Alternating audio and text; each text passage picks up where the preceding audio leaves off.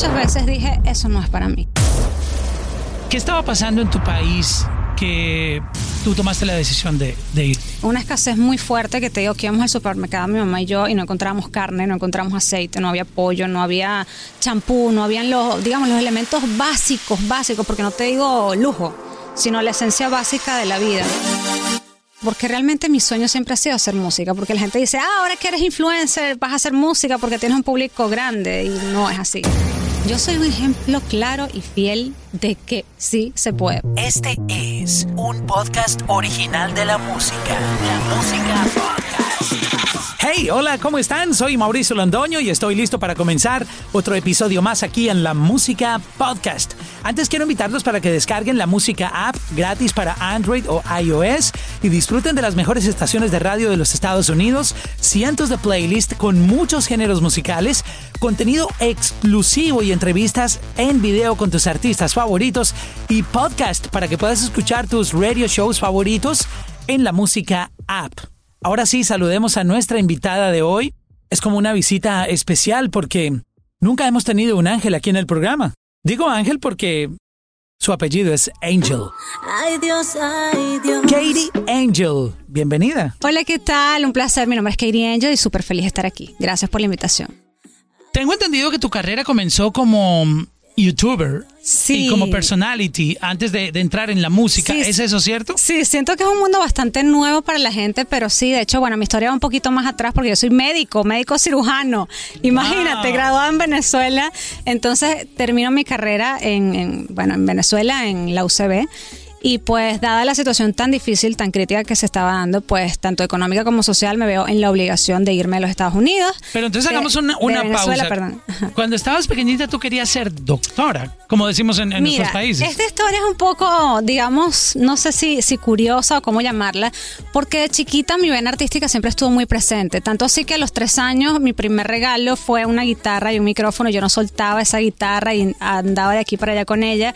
Y siempre que llevaba gente a la casa, era Katie con el radiecito cantando y siempre quise de alguna manera como expresar mi arte. Luego fui creciendo y entonces era como esas dos este, digamos, no sé, no sé cómo decirlo, esas dos vertientes de, de, la vena artística y la vena científica, porque me empezó a gustar tanto la ciencia y me gustaba tanto el contacto con la gente que dije, déjame entrar en el mundo pues de, de la ciencia y de la medicina para poder entrar más en, en, lo que es el ser humano como tal y poder ayudar a la gente de una manera como más, más palpable, por así decirlo. Entonces empiezo mi carrera en medicina, me encanta, aún así en mis tiempos libres seguía componiendo, seguía escribiendo canciones y era lo que siempre estaba como muy presente en mí. Entonces, de alguna manera fue lo que nunca pude apartar de mi ser y cuando vengo a los Estados Unidos, cuando me voy de Venezuela y digo, ahora qué voy a hacer con mi vida, porque esto es una nueva vida, un nuevo idioma, una nueva cultura y cómo revalido mi carrera de medicina en los Estados Unidos, porque es un proceso largo y complejo, todo el mundo lo sabe, esto no es un secreto para nadie.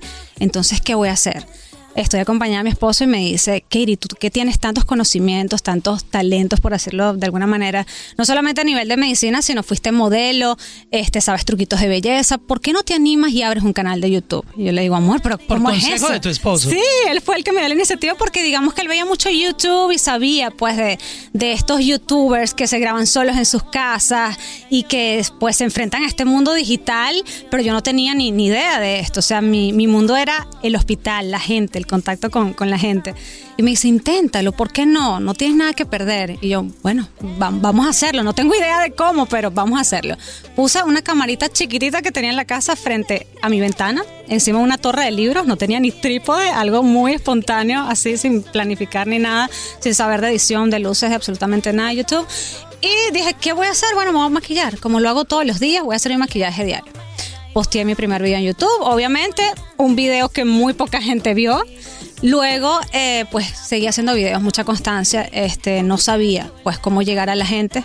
Seguí posteando videos, truquitos de belleza, de nutrición. Llegó un video bendecido y mágico de peinados. Dije, voy a hacer un video de peinados para la escuela, un video de peinados fáciles, que la gente a veces no sabe qué hacerse para el colegio. Vamos a hacer un video de peinados. Ese video se hizo viral. Viral que te digo, en un día tenía 100 views, al siguiente día 500, luego 1000, luego 100 mil, llegó a más de un millón en cuestión de una semana. Y gracias a ese video, mucha gente empezó a llegar a Keri Angel TV, a mi canal. Y pues esa fue como esa primera ventana. La gente llegaba, veía el resto de los videos, les gustaba, apretaba el botoncito de suscribir y se quedaban. Y pues yo me motivé muchísimo y seguí haciendo todavía más videos y muchos de ellos también se empezaron a viralizar. Fue así como un canal de 10 suscriptores llegó a más de 2 millones de personas en tan solo un año. Wow. Y por eso ya, gracias a Dios y al trabajo duro y a la constancia, a la perseverancia, hoy en día puedo decir que en tres años y medio que tengo en YouTube ya somos una familia de 15 millones de personas. Impactante esa Que no, historia. no se dice así como que, wow, 15 millones, pero sí es mucho trabajo. No, también. es, es Sí. increíble, o sea, es un logro grandísimo. Sí. ¿Cuál fue el peinado ese que, que Peinados tú hiciste? fáciles. ¿Tú ya para lo la sabías escuela. hacer? No, de hecho yo no me peino, que eso es lo más loco. O sea, ustedes siempre me van a ver así. Yo nunca me hago peinados, pero lo que es la perseverancia, la lucha y las ganas de querer hacer las cosas. Yo dije, bueno, yo creo que ideas de peinados fáciles, por ejemplo, para los adolescentes puede servir. Una niña que quiere ir con el cabello recogido, pero que no le tome mucho tiempo para ir al colegio. Entonces, bueno, vamos a ver, no sé, una trenza. Yo no sabía mucho de esto, pero yo dije, vamos a incursionar y vamos a hacerlo. Se puede hacer. Si hay gente que lo ha hecho, ¿por qué yo no? Y eso es como mi mensaje, el mensaje que yo siempre quiero transmitir, no solamente en el mundo de YouTube, sino en todo lo que hagas en la vida. Uno siempre se pone demasiados peros y uno empieza, es que no tengo la luz, es que no tengo la cámara, es que no tengo el micrófono, es que no me siento seguro porque es que qué voy a decir, qué voy a hacer. Yo soy un ejemplo claro y fiel de que sí se puede, porque te digo, yo comencé en este mundo sin saber absolutamente nada y sin ayuda de nadie. Y te puedo decir que gracias a Dios estamos aquí. Wow. Y ahora por un sueño más grande que es la música. Imagínate, es increíble escuchar esa historia y creo que a la gente le va a servir demasiado este consejo que tú les das y dejen de estar a toda hora como es que no tengo, es que me falta, es que Sí. no tengo contactos. Bueno, inventan cien mil Así es, excusas así es. con tal de, o el miedo, por el miedo el tal miedo, vez. de- las de inseguridades, las dudas. ¿Qué estaba pasando en tu país que tú tomaste la decisión de, de irte? Fíjate, sin hablar mucho del tema político, más que todo era una situación de escasez que... Tú la verdad- sentiste, la viviste. Sí, una escasez muy fuerte que te digo que íbamos al supermercado mi mamá y yo y no encontrábamos carne, no encontramos aceite, no había pollo, no había champú, no habían los, digamos, los elementos básicos, básicos, porque no te digo lujo, sino la esencia básica de la vida. No habían comidas, no había, este, digamos, alimentos ni medicinas. Entonces, por esa razón decidimos emigrar. Muy duro porque comenzar de cero en un país eh, ni en ningún país es fácil, pero en los Estados Unidos pues creo que es todavía más difícil. Eh, un nuevo idioma, una nueva cultura, la adaptación, todo es muy difícil. Yo comencé de hecho este, trabajando como babysitter, cosa que me encanta decirlo porque, bueno, me encanta, además de que me encantan los niños también, pues es un trabajo que eh, es un sueldo bien, bien bajo y en, en los ratos libres que llegaba a mi casa llegaba a grabar con ese sueño, con esa ilusión de que esa ventana en algún momento se iba a abrir y que yo iba a poder hacer música, porque realmente mi sueño siempre ha sido hacer música, porque la gente dice, ah, ahora que eres influencer vas a hacer música porque tienes un público grande y no es así. Desde siempre he querido hacer música, pero está la limitante pues de vivir en un país subdesarrollado y con, con tantas limitantes como lo es Venezuela y luego tropezarme con tantas dificultades pues eh, al emigrar, eh, problemas de todo tipo que te puedo decir a nivel económico, a nivel de relaciones, el simple hecho de no tener esa ventana para poder expresarme, pero siento que los caminos de Dios son, son perfectos y el tiempo de Dios es perfecto. Es una historia increíble. Encontraste el camino con la perseverancia, que es mucha Sin gente querer. y mucha Sin gente como querer. que se queda en la mitad y, y lo abandona porque Yo quieren- te- te estamos en un mundo donde algo- los resultados se quieren ver Sí. ya, de, de la noche Te a la digo mañana. algo con mucha confianza. Muchas veces dije, eso no es para mí. O sea, siento que ya el tiempo pasó, siento que, no sé, eh, lo veía como un sueño demasiado grande quizás. Pero como vuelvo y te repito, los planes de Dios son perfectos y hay que luchar. Hay que luchar y no sabes en qué momento va a haber un video que se va a hacer viral y va a ser tu sueño realidad. Porque también en este mundo digital hay mucha gente que cree que hay que ser un gurú de, de no sé qué. Mm. Tú sabes, siempre hay gente que, que tiene como, no, es que hay que saber una estrategia y tienes que hablar con gente experta que te ayuden a esto o a lo Ah, otro. Estamos hablando específicamente de lo que te pasó a ti, que Sí. tú comenzaste sin saber absolutamente nada, como lo nada, dices. nada. Hoy en día, claro, la gente, ahora todo el mundo quiere ser influencer, ahora todo el mundo ve YouTube y dice, wow, yo quiero hacer videos para YouTube, pero cuando yo comencé, que a pesar de que no fue hace tanto tiempo, pero hace tres años la gente más bien lo veía como, what, o sea, vas a dejar tu trabajo de médico, médico cirujano para hacer videos en tu casa, vas a hacer YouTube. ¿En serio? No pierdas tu tiempo en eso, o sea, estás perdiendo tu vida. Imagínate, tienes un cartón oh. médico, un, eh, un- un título universitario. situación, hasta mi familia me lo decía, me decía, Katie, ¿tú estás segura? Yo le digo, mira, estoy en un país nuevo, necesito probar cosas nuevas y quiero hacer mi sueño realidad. Quiero probar, quiero tocar la puerta y no decir en un futuro, mira, ¿qué hubiera pasado si? ¿Qué hubiera pasado si lo hubiera intentado? Y así lo hice. Me Wow. arriesgué y ahí está. Retomamos el tema del video del peinado. Se hizo viral ese video y, y entonces tú qué dijiste? ¿Qué estrategia Nada, tomaste? Me motivé muchísimo a raíz de ese video. Dije, tengo que hacer más videos. Yo subía un video a la semana en ese entonces. Dije, voy a hacer dos. Entonces pasé meses haciendo dos videos a la semana. Ya no eran solamente tips de belleza, sino que introduje, por ejemplo, tipsitos de nutrición, porque yo como médico pues sé mucho de nutrición, de ejercicio. Luego empecé a tro- a introducir videos de entretenimiento, que sí, challenge divertidos con mi esposo. Le hacía bromas a él. En una le pinté el pelo. Entonces él se vengó y se fue a la ducha y me echó pintura en la ducha en el pelo a mí. Entonces se empezó a crear como una familia eh, donde, no sé, todo empezó como un hobby, como simplemente vamos a probar y ahora, wow, o sea, la gente realmente ve Kiri Angel TV como un espacio para desestresarse, un, espacio para para intentar hacer lo que ellos quieren en realidad, porque de alguna u otra manera me ven como un modelo a seguir. Y eso es bonito, poder ser un, un modelo a seguir para la gente que me ve. Wow, es que de verdad que a mí no me gusta, te lo voy a confesar, leer, digamos, como el, la vida del artista, porque ya voy a saber todo por lo que tuvo que pasar y todo lo que tuvo que hacer, entonces no se me hace como divertido para mí la entrevista. es mejor descubrirlo en por el eso momento. traté de, yo sí te había visto porque yo soy programador musical y me encargo de la parte de los playlists acá en, en la música y de los podcasts, pero no me gusta mucho averiguar porque Ahondar. sí porque ya, se- ya, ya cuando llega el momento de la- del podcast tú ya sabes todo tú ya sabes cómo lo hizo dónde salió qué fue lo que tuvo que hacer qué fue lo que la hizo viral o- Claro. o- pero con cuando tú me lo cuentas yo también me emociono Sí, como seguramente la gente que nos está escuchando lo hace porque no conocía la historia a lo mejor solo ven como el resultado oh sí la niña famosa sí, la mucha gente rubia". me ve así como, ay, la típica rubia. ¿Quién sabe quién le ayudó? ¿Quién sabe quién apoyó? que- sí, siempre la gente habla. Siempre, pero me, me gusta contar cómo surgió todo, cómo se inició todo. No, es Eh, increíble, de verdad Se que- me eriza la piel, te digo, No, estoy y- aquí contigo, estoy emocionada. No, de verdad que yo, yo me siento inspirado en, en- en- en tu historia también, porque muchas veces nos desmotivamos, queremos hacer algo y nosotros mismos somos quienes nos bloqueamos. Nosotros no, somos nuestro propio qué enemigo. pena, qué dirán de mí, o, o no sé, o esto no va a funcionar. Uno mismo se Uno está echando mala suerte. Yo siempre siento que uno es nuestro pro- uno mismo es su peor enemigo. Exactamente. Ahora pasemos a la música, porque ya sabemos que tu proyecto en, en YouTube fue una locura total. Me imagino que también empezó a verse los resultados con patrocinadores, tú sabes, Sí. eh, toda esa parte comercial que llega Claro también, que porque sí. tienes un alcance grandísimo en, Claro sí. en seguidores y en followers, y eso, eso es, representa dinero para las marcas también. Pero llegó la música. Subiste una canción que me explicabas hace un momento que se llama Rompe la Pista, que era como. Rompe la pista fue un tema que yo lancé en internet para celebrar mis 5 millones de suscriptores en el Oh. canal. Tuvo muchísimo éxito también, gracias a Dios la receptividad fue increíble, pero yo quería hacer música de verdad, verdad. Pero ¿cómo hiciste esa canción? ¿Tú fuiste, buscaste un productor o cómo fue el proceso? Fíjate, esa canción la compuse yo un día en la casa, quería pues una, una canción así de fiesta para celebrar que éramos 5 millones en el canal. Me reuní con un productor musical aquí mismo en Miami y con un amigo, Sammy Hawk, y nos pusimos a componer. Tumba la casa, tumba la casa. El que vino a gozar. Y salió, salió ese día la canción Rompe la pista, que es un tema de, digamos, de discoteca. Rompe la pista, baila conmigo, vamos a disfrutar porque ya somos 5 millones en el canal. Un tema bastante simple a nivel melódico, pero solamente quería eso, digamos, este, empezar, como trascender un poquito, hacer ese, ese, esa transición de lo que es el mundo de internet, del mundo digital, a la música. Ya con Me da igual si entramos directamente en una producción mucho más compleja, más preparada, con un productor musical eh, que lo fue a tela.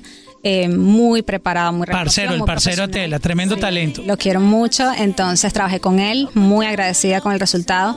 Y bueno, después de Me da igual, viene ahorita Mal de la Cabeza, que lo trabajé en Colombia con unos productores en Medellín súper increíbles, la gente de Papa Eddie. Y bueno, el tema fue más que un éxito, llevamos por casi 28 millones de, de views. Tengo entendido que llegó a una cifra récord en menos de 24 horas. ¿Cuántos Sí, en millones menos de, de de 24 views? horas, más de 5.2 my millones de views, God. lo cual me siento muy, muy ¿Ha orgullosa. sido tu récord hasta el momento? Ha sido mi récord hasta el momento, sí. De hecho, sí.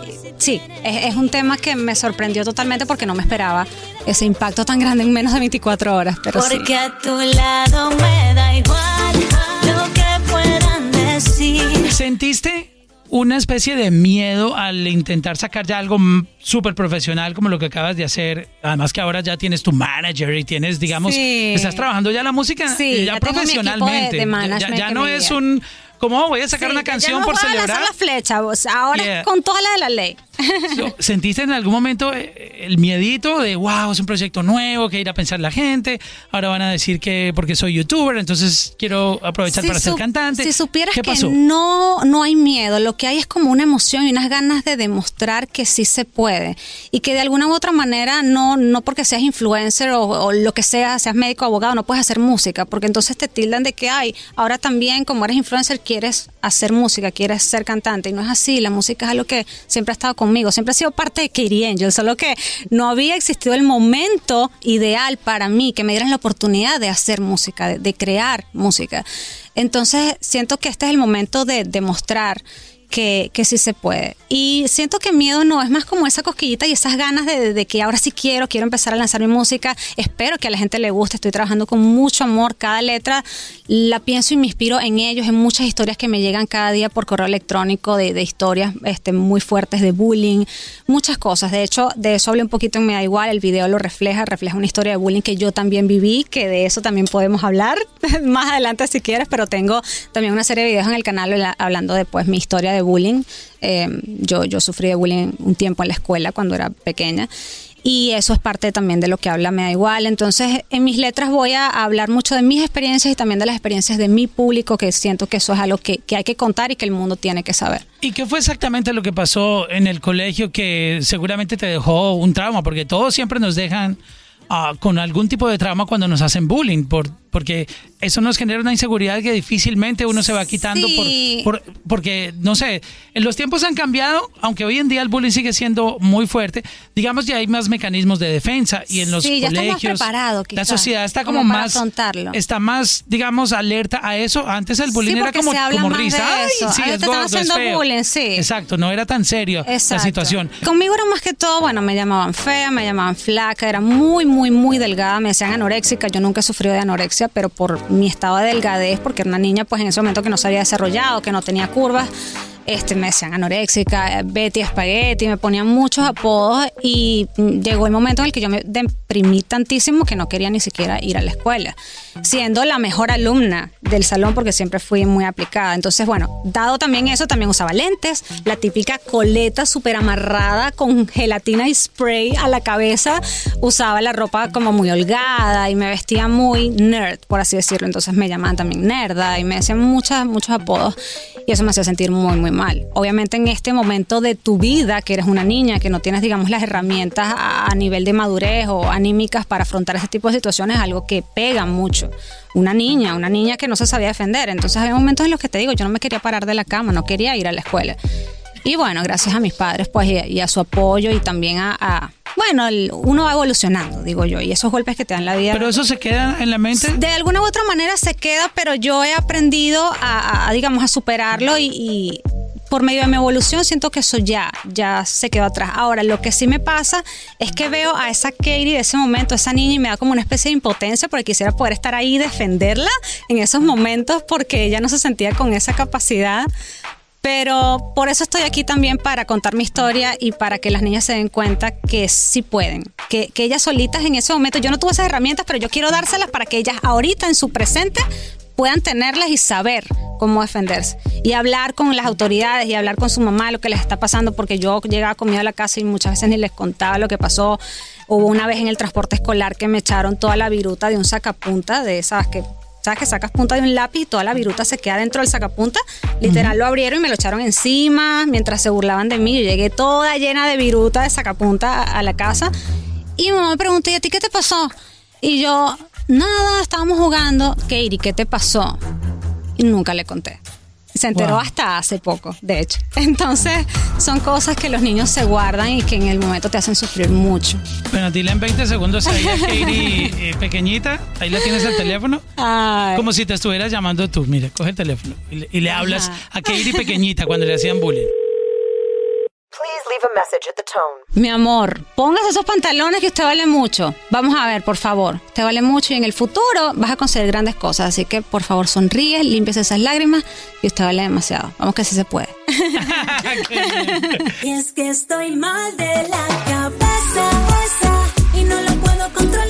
Actualmente hay otra de tus canciones que está rompiéndola durísimo. Charts viral en más de ocho países. Imagínate, eso es un logro grandísimo. Sí, dentro de los 50 playlists más importantes en Por ocho encima de artistas americanos, ¿no? Sí, Hay- hay por encima de eso. artistas americanos. Estamos en México, Colombia, Perú, Guatemala, Argentina, en, en más de ocho países. Wow, Cuando increíble. recibí esa noticia casi me desmayo. no, yo sé. Y no, y las que vienen, las noticias que Sí. vienen. Pues mira, eh, te agradezco mucho, te admiramos por toda esta Ay, historia que nos cuentas tan inspiradora. Te felicitamos por lo que estás haciendo. Y bueno, vamos a estar muy pendientes de todo lo que haces, de tus lanzamientos. Cuentas con todo nuestro apoyo. Muchas gracias. Aquí en SBS para, para las canciones, los releases que hagas. Y continúa inspirando a, todas estas sí, generaciones con lo que haces. Muchísimas gracias por la entrevista. La pasé muy rico aquí, me emocioné mucho. Y bueno, espero visitarlos pronto. Es que estoy mal de la cabeza, Para más episodios visita lamusica.com slash podcast. Si tiene comentarios o sugerencias de este podcast, contáctame en Instagram, arroba Mauro Londono.